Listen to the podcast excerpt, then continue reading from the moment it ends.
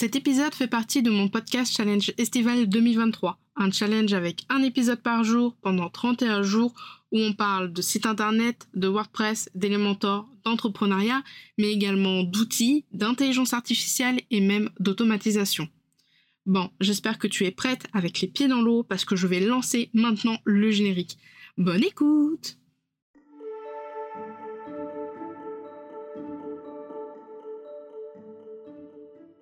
Bienvenue dans la Pause Café, le podcast qui aide les indépendantes à comprendre l'entrepreneuriat et le web.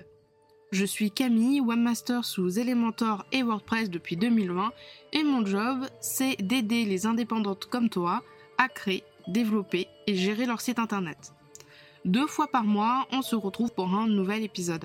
Alors installe-toi confortablement, prends un petit café et je te souhaite une très bonne écoute.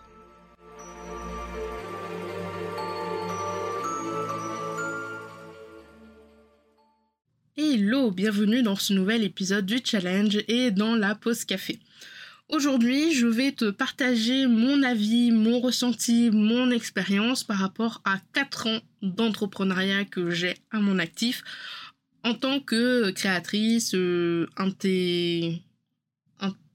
intégratrice et euh, gestionnaire de site internet. J'ai essayé de chercher mes mots. Euh, cet épisode de podcast n'est pas spécialement scripté. J'avais pas spécialement envie de le scripter aujourd'hui. Je voulais juste être là et euh, te parler un peu comme si on buvait un café.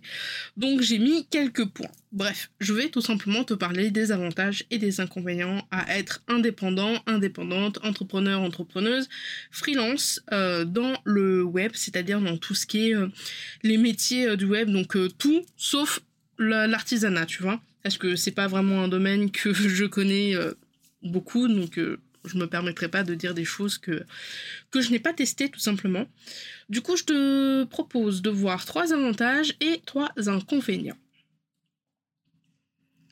Le premier avantage, c'est bien sûr d'avoir ses propres horaires. Pour moi, avoir ses propres horaires, c'est quelque chose euh, que je le mets en pole position parce que euh, c'est une des raisons pour laquelle je suis à mon compte et pour laquelle euh, je pense que j'aurais du mal à aller dans le salariat, avoir ses propres horaires, c'est-à-dire pas forcément travailler quand on veut parce que même si on est libre d'avoir ses propres horaires en étant indépendante, on a aussi des contraintes par rapport aux clients, par rapport au support, voilà, par rapport à plein de facteurs extérieurs à nous, mais c'est vrai qu'on peut plus souplement manager ses horaires que quelqu'un qui fait du 8h, 19h tous les jours du lundi au vendredi.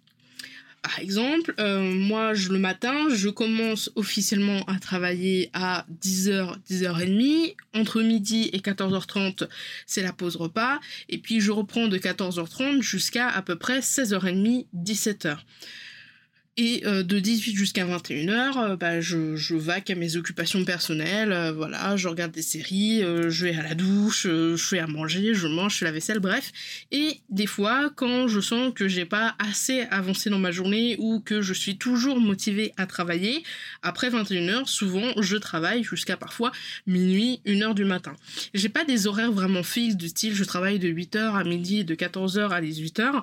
Je travaille principalement en fonction de mon énergie. Et il y a des jours où je vais avoir plus ou moins d'énergie. Par exemple, des jours où je vais faire peut-être trois visios dans la journée, trois visios clients dans la journée. Ben, peut-être que après ces trois visios, ben, je vais, euh, entre guillemets, plus rien faire. C'est pas grave, ma to-do, je la fais le lendemain. Donc c'est vrai que être indépendant, c'est quand même vachement pratique. Le gros point de faire ses propres horaires, c'est pour tout ce qui est euh, les rendez-vous euh, médicaux, coiffeurs, euh, pour aller faire les courses. Franchement, euh, je, pour moi, c'est un énorme avantage parce que bah, je peux aller prendre rendez-vous chez le médecin à 10h en pleine semaine. Le coiffeur, je peux le prendre dans la matinée en pleine semaine. C'est beaucoup moins contraignant que si j'étais, par exemple, salarié. Alors, tu pourrais me dire, oui, mais c'est aussi un inconvénient d'avoir ses propres horaires parce qu'on peut vraiment, du coup, euh, empiéter sur notre perso et plus avoir de vie parce qu'on peut travailler quand on veut, etc. Après, oui, il y a toujours, euh, on va dire, un, sombre côté. Mais pour moi, vraiment avoir ses propres horaires, c'est-à-dire travailler, si je veux travailler la nuit, je travaille la nuit, si je veux travailler tôt le matin, eh ben, je peux travailler tôt le matin. Je trouve que c'est quand même le premier avantage finalement à être indépendant. Le deuxième avantage, c'est tout simplement de pouvoir créer, modifier et supprimer type d'offres. C'est ça que j'aime avec l'indépendance, l'entrepreneuriat, on va dire. je cherche mes mots. Euh, bah, en fait, je veux dire, quand tu es dans un, dans un boulot de salarié, tu es pris pour un poste et du coup tu as une tâche. Par exemple, tu vas être hôte de, caisse, tu vas être euh, gestionnaire dans la relation client, euh, peut-être gestionnaire dans le recouvrement, mais en fait ton travail ça va être relativement toujours la même chose. C'est-à-dire que sauf si vraiment, je veux dire, ça, change relativement souvent, mais je veux dire, t'as des compétences, t'as une fiche de poste et c'est relativement le même, euh, c'est relativement une routine finalement le travail en salariat. Et c'est vraiment quelque chose que j'aime pas spécialement, j'aime pas spécialement les routines dans le travail. Parce que au début euh, je suis énormément à fond euh, j'adore apprendre de nouvelles choses créer de nouvelles choses. Mais au bout d'un moment en fait avoir une routine au niveau du travail pour moi ça m'ennuie et du coup je perds de l'intérêt. Et le fait d'être indépendant, du coup, je trouve ça super top parce que tu peux euh, faire des offres autant que tu veux du moment que bah, tu as travaillé ta cible, ton objectif, ton client idéal, ton prix et puis que tu as des clients. C'est-à-dire que je propose de la création de sites, mais euh, j'ai pas spécialement envie de faire tout le temps de la création de site. Il y a des fois où je veux juste faire de l'intégration, ou alors je veux juste vendre des templates, ou alors euh, j'ai pas envie de vendre de templates, j'ai pas envie de faire de la création de site. J'ai juste envie de gérer des sites et de gérer des outils comme Make, MailerLite, euh, Trafcard auprès de clientes. Et du coup, le fait de pouvoir créer des offres et de pouvoir vendre différentes offres, ça fait que je peux faire comme ça un roulement et que je suis pas toujours obligée de promouvoir la même offre et ça me permet voilà de, changer et de pas toujours avoir la même chose. La liberté en étant à son compte, c'est que comme c'est toi le chef d'entreprise, c'est toi qui va décider en fait. Donc, c'est beaucoup plus simple de, en fonction de ce que, de, de l'énergie que tu as, de ton ressenti, de, voilà, de plein de, choses en fait, bah, tu vas pouvoir dire ok, Là, en ce moment, j'en ai un peu marre de proposer des coachings à des clients, ça me fatigue. Euh, je vais peut-être, je sais pas, euh, vendre une offre fixe, par exemple des templates, une formation, etc. Et du coup, quand on aura marre de faire du coaching personnalisé parce que tu es épuisé ou parce que tu veux partir en vacances, bah, tu pourras toujours proposer une autre offre, en fait. Alors que si tu étais salarié, bah, tu fais toujours la même chose et en fait, il n'y a rien qui change et en plus, tu peux même pas décider entre guillemets de ce que tu fais parce que bah, t'as ton patron au-dessus de toi, alors qu'en étant indépendante, eh ben, tu l'as pas. C'est toi le patron en fait. Le troisième avantage, ça rejoint un petit peu le, deuxième point, c'est tout simplement euh, avoir énormément de diversité au niveau des projets. Dans le deuxième point que je viens de te parler, je te parlais que oui, tu peux changer des offres en fonction de ton énergie, de ce que tu ressentais, de si tu avais envie de faire ça ou ça. Mais il y a quelque chose en entrepreneuriat que tu n'as pas forcément avec le salariat, en tout cas pas dans tous les postes et dans tous les métiers avec le salariat, c'est tout simplement la diversité au niveau des projets. Quand tu es indépendant, tu peux mettre en place des projets qui sont super, méga, trop cool. Ça peut être des projets pour développer ta visibilité. Par exemple, au mois de fin juin, début, fin tout juillet, j'ai eu le projet du coup de lancer euh, ce challenge d'épisode de podcast et je le trouve trop trop cool. C'est très difficile pour moi de tenir le cap. Euh, je l'ai dit à euh, Justine dans le Slack de la, formation, de la formation MOVA, mais quand je enregistre et quand je monte à la chaîne des épisodes de podcast pour le challenge, je m'auto-soule à m'entendre parler. C'est affreux, j'ai l'impression que je parle tout le temps. Alors que, bah voilà, ce sont tout simplement des enregistrements d'épisodes à la chaîne pour pouvoir te proposer le challenge de 31 épisodes par jour, euh, tous les jours, au mois d'août. Tu peux euh, également créer un autre projet. Je sais pas, euh, tu rêves de faire ta boutique de template, bah, tu peux mettre ce projet en place. imaginons Là, euh, tu travailles, euh, je sais pas, euh, peut-être pour des professionnels, mais tu pourrais par exemple avoir un projet auprès d'associations, par exemple. Bref, être son propre patron, être du coup chef de son entreprise, c'est aussi avoir énormément de possibilités de créer des projets, de te lancer dans des choses que tu ne pourrais pas forcément faire en étant salarié et surtout de kiffer à mort ça quoi. Je veux dire un jour, tu peux euh, faire un, dans mon cas, par exemple, je pourrais faire un site internet pour une coach de yoga et puis euh, le lendemain ou le mois prochain, je pourrais très bien faire un site internet pour une photographe engagée ou alors pour une journaliste engagée. Le fait d'avoir autant de choix dans les projets, finalement, je trouve que c'est un énorme avantage parce que là, encore une fois, en étant salarié, sauf si euh, c'est toi qui gères, genre euh, tes, managers RH ou, voilà, mais dans la plupart des hum, comment dire des métiers de salarié, dans la plupart des postes, en tout cas de ce que je vois et de ce que je j'entends auprès euh, de mes proches, tu peux pas choisir tes projets, tu peux pas dire bah tiens j'aimerais bien travailler avec un client dans le sport, par exemple, j'aimerais bien travailler euh, euh, avec un client dans le domaine, par exemple, des arts ou du spectacle. Alors que en tant qu'indépendant, bah, si tu veux travailler avec des entreprises dans le sport, eh ben, tu vas démarcher ou tu vas faire en sorte que ta com touche les entreprises du sport. Pareil, si tu veux toucher des gens qui sont dans le spectacle et dans l'art. On va maintenant passer aux inconvénients. Alors, je pense que être à son compte, quand on regarde la réalité des choses, il y a peut-être plus d'inconvénients que d'avantages. Ce qui fait la différence, c'est que les avantages ont euh, une plus forte valeur que les inconvénients. Je pourrais te sortir 10 inconvénients à être indépendant ou indépendante. Euh, j'en ai sélectionné 3 qui euh, sont par rapport à moi. Euh, mais voilà, je pourrais t'en sortir plein d'autres. Peut-être que je te ferai une liste un petit peu aléatoire des inconvénients généraux qu'on peut retrouver chez certains entrepreneurs et, entrepreneuses. Le premier qui est pour moi l'inconvénient le plus majeur et qui est le plus euh, compliqué, surtout quand on n'a que son entreprise pour nous permettre de vivre, c'est tout simplement le chiffre d'affaires et le salaire qui sont aléatoire. Alors je dirais pas totalement aléatoire parce que si tu arrives à bien piloter ton entreprise, tu peux plus ou moins euh, faire un, CA provisoire et des salaires euh, provisoires histoire de voir si tu euh, si dans, le, dans la bonne jauge, genre la jaune verte, orange ou alors si tu es vraiment dans la zone rouge. Mais le fait d'être à son compte, c'est vraiment quelque chose de difficile de se dire ok peut-être que ce mois-ci je vais pas gagner autant que les autres mois donc il faut que je mette euh, de côté. Euh, ça fait déjà 4 mois que je n'ai zéro client. Comment est-ce que je peux faire pour euh, ben, avoir justement des clients et du CA pour nourrir ma famille? Ou alors si tu n'as pas de famille et que tu es tout seul pour payer mon loyer et vivre, vivre tout simplement. Alors, cette notion de CA et de salaire, elle est, quand t'es pas dans le monde de l'entrepreneuriat, elle peut être un petit peu compliquée, mais à titre personnel, je sépare exactement et de façon euh, très très bien, enfin je sais pas les mots mais c'est pas grave, la différence entre salaire et chiffre d'affaires. Pour moi c'est pas du tout la même chose. Pour les personnes de l'extérieur, et peut-être toi qui m'écoutes, tu te dis, ok, euh, la personne, elle a 2000 euh, euros de, de chiffre d'affaires, bah c'est bon, elle vit bien. Non, parce que sur les 2000 euros de chiffre d'affaires, elle doit payer des taxes au niveau de l'État, impôts, URSAF, CFE, elle doit potentiellement euh, payer des outils qu'elle utilise, par exemple un abonnement à euh, Adobe Stock pour les photos, ou alors euh, son hébergement pour son, site ou celui de ses clients, si jamais elle, propose à ses clientes de, d'héberger elle-même les sites internet.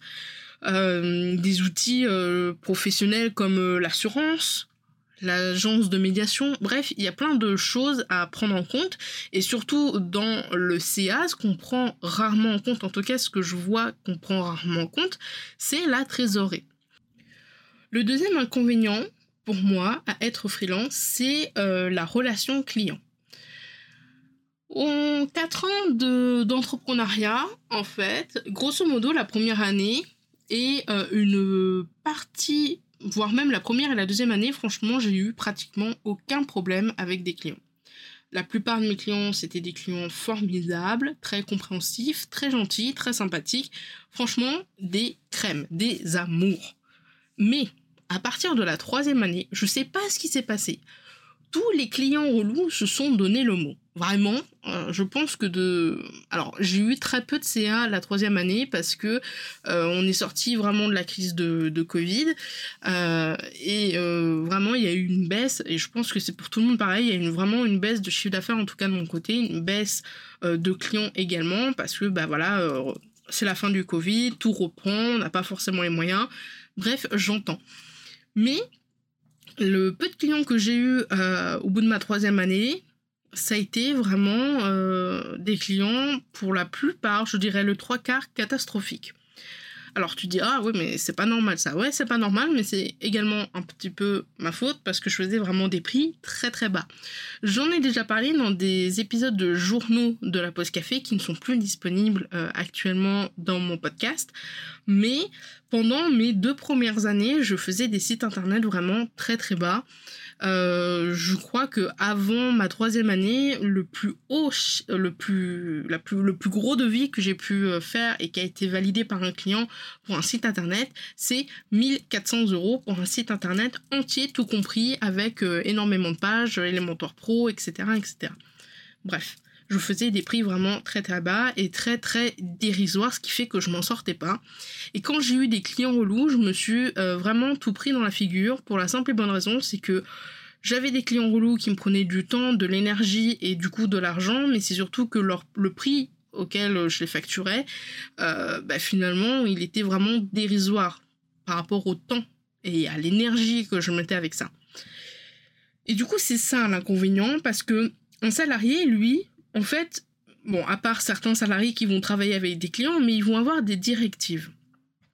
Du coup, certes, ils vont peut-être, il y a certains salariés qui vont euh, peut-être avoir des clients chiants, mais ça sera toujours cadré. Ça va toujours être l'entreprise, le RH, tout ça qui va cadrer le fait de comment on fait euh, avec un client pas content, un client satisfait, euh, quelle est la procédure en cas de, réclamation, etc., etc. Quand tu es à ton compte, c'est toi. C'est toi l'entreprise. Donc c'est à toi de tout te prendre dans la figure et de pouvoir gérer euh, cette relation client qui est un peu compliquée. Alors quand je parle de relation client compliquée, je parle de la relation client compliquée où par exemple le client il est un petit peu trop intrusif, c'est-à-dire qu'il t'envoie des SMS, des messages, même le week-end. Je parlais aussi du client qui est un petit peu, j'appelle ça le client enfant, c'est-à-dire que même une fois que la prestation est terminée, il est toujours là à euh, venir te demander des conseils, à te poser des questions, et au final, tu finis par faire un peu du consulting, du mentorat gratuitement sans t'en rendre compte pendant des mois. Il y a aussi le client chiant qui, sous prétexte que euh, bah voilà, tu as ton compte, que en tout cas j'étais très jeune vu que je me suis mis à mon compte à 20 ans, euh, te parle comme si tu étais sa fille, ou en tout cas quelqu'un d'inférieur à toi, quoi. Enfin, tu vois ce que je veux dire? Donc ça peut être un petit peu compliqué et quand tu es tout seul à ton compte, je trouve que c'est ça qui est vraiment le plus compliqué, c'est gérer les problèmes avec les clients. Quand tu es un salarié, comme je te le disais, tu as un manager, tu as des collègues, tu peux te référer, tu peux demander de l'aide. Quand tu es tout seul, euh, que tu n'as pas forcément les moyens de déléguer la gestion client ou, autre, ça peut vite devenir compliqué et ça peut vite te rendre malade. Donc euh, voilà, pour moi c'est le deuxième inconvénient. Le troisième inconvénient pour moi, et euh, un des derniers, du coup, c'est le multitâche. Alors, d'un côté, j'adore le multitâche. Je te l'ai déjà dit, tu le sais probablement, peut-être, mais je suis quelqu'un qui touche à tout. J'adore découvrir un outil, j'adore découvrir de nouvelles compétences, j'adore me former, j'adore apprendre comment marchent et comment fonctionnent les choses. Euh, j'adore mettre en place de, de nouvelles choses. Mais l'inconvénient, c'est que le multitâche, ça peut être très vite épuisant. C'est-à-dire que quand tu es salarié, bah, tu fais ton job. C'est-à-dire, tu fais ce pourquoi euh, tu es payé. C'est-à-dire une fiche de poste, je sais pas, tu dois euh, traiter euh, les, les, les, non-paiements, par exemple pour ta boîte. Tu sais ce que tu dois faire, on te donne des tâches tu les fais, et puis une fois que tu as fini ces tâches, tu as fini ton travail, et puis voilà. Ou alors, euh, tu es salarié, tu fais du 9h, 19h, et puis une fois que c'est 19h, hop, tu rentres chez toi, et puis basta. Quand tu as ton compte, ça c'est compliqué. Parce que tu vas devoir devenir multitâche. Tu vas devoir devenir multitâche, c'est-à-dire que tu vas devoir avoir des compétences en droit et en euh, législation pour euh, suivre bah, les textes de loi, les nouvelles réglementations par rapport aux professionnels.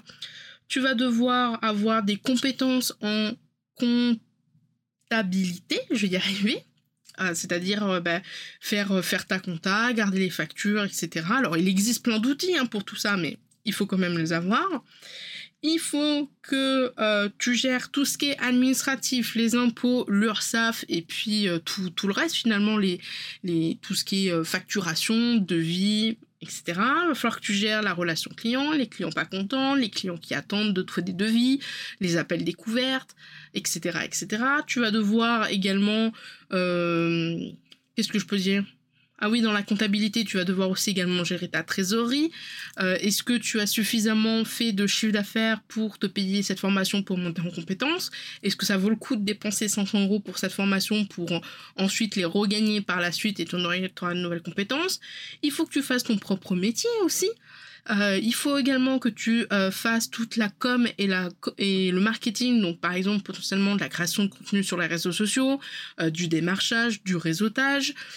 Euh, peut-être que tu vas devoir organiser ou aller à des événements, donc ça aussi ça se prépare. Bref, tout ça, tout ça, tout, ce que je viens d'émunérer, c'est ce qu'une seule personne peut faire en étant indépendante quand elle est toute seule. Et ça peut être vraiment épuisant parce qu'en fait, on a l'impression de travailler tout le temps. Et c'est ça qui est euh, bah, principalement l'inconvénient, surtout quand tu exerces un métier passion. C'est que quand tu as un métier passion, eh ben, tu es à fond dedans et tu vois pas forcément que tu es trop dedans, en fait, finalement le la petite astuce, si jamais tu fais un métier passion et que tu sens qu'il te pas qu'il te bousille la vie, mais qui te prend de l'énergie, qui te, enfin voilà, que tu te sens épuisé et que tu n'en peux plus parce que tu vis à, à 400 à l'heure et t'as pas le temps de respirer, c'est de te trouver une autre passion. Ce que j'ai fait, euh, donc c'est pareil, durant ma troisième année où je travaillais beaucoup pour mes clients, où j'en pouvais plus parce que je passais euh, ben, tous mes jours, 7 jours sur 7 pratiquement, et même la nuit à travailler pour des clients, leur répondre, etc. Bref, j'avais plus vraiment de, de vie pro, et quand on me demandait, bah t'as fait quoi ce week-end ou tu fais quoi ce soir, c'était principalement, bah je travaille. Et du coup, ce que j'ai fait, c'est que j'ai décidé d'ouvrir une euh, chaîne YouTube dans le let's play de jeux vidéo et euh, également une chaîne Twitch dans le stream de jeux vidéo qui s'appelle la pause de 16 heures. Et je sais que quand j'ai fini ma journée, en tout cas quand je décide que j'ai terminé ma journée, quand j'allume la console ou quand j'allume un jeu sur mon ordinateur pour jouer, parce que le jeu c'est vraiment ma passion, hein, je l'ai déjà dit, j'adore jouer, je suis une, geek, hein, très clairement, je pourrais jouer euh, toute la journée euh, sans problème. Eh ben, je sais que je dois arrêter de penser travail. Alors ça me, voilà, des fois ça m'arrive de recevoir un appel urgent d'une cliente pendant que je joue, je fais pause, je prends l'appel et basta. Ça reste quand même très très rare. Mais voilà, j'ai une autre passion et le fait d'avoir deux passions bien séparées, c'est-à-dire de bien définir que quand je travaille pas, eh ben, je suis sur ma passion de jeu vidéo, ben, ça permet de poser mon cerveau pro là sur la table et d'en prendre un autre et du coup de souffler et que ça soit moins épuisant. Pour terminer cet épisode de podcast, pour conclure, cet épisode qui aura été quand même un petit peu long pour quelqu'un qui n'a pas fait de script, euh, je dirais que avant de se dire que l'entrepreneuriat c'est pas pour toi, il faut tester. Ça ne coûte rien de monter une micro-entreprise pour tester son projet d'entrepreneuriat. Alors certes, ça va te coûter peut-être au niveau euh, euh, compte bancaire, assurance, euh, agent de la médiation, mais ça va pas te coûter non plus 5000 euros de te mettre à ton compte pour tester l'entrepreneuriat. T'as d'autres façons de tester l'entrepreneuriat. je sais qu'il y a le portage salarial. Alors je n'ai jamais fait de portage salarial. Euh, ça ne me correspondait pas du tout, donc je me suis pas plus intéressée que ça, mais peut-être que pour toi, ça sera peut-être une des solutions.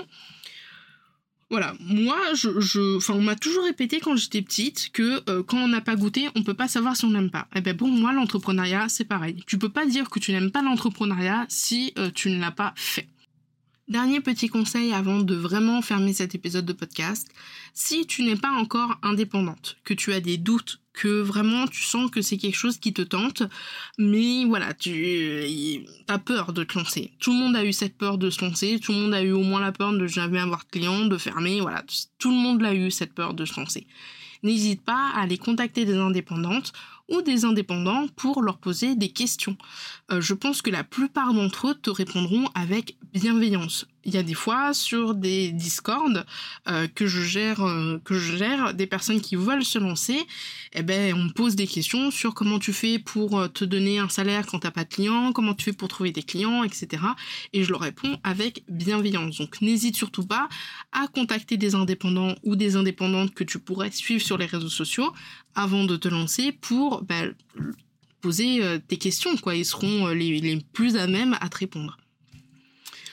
Sur ce, je te souhaite une très bonne journée, je te souhaite une très bonne soirée, et puis on se retrouve demain pour un prochain épisode de la pause café. Salut, salut Tu as aimé cet épisode et tu ne veux pas rater les prochains?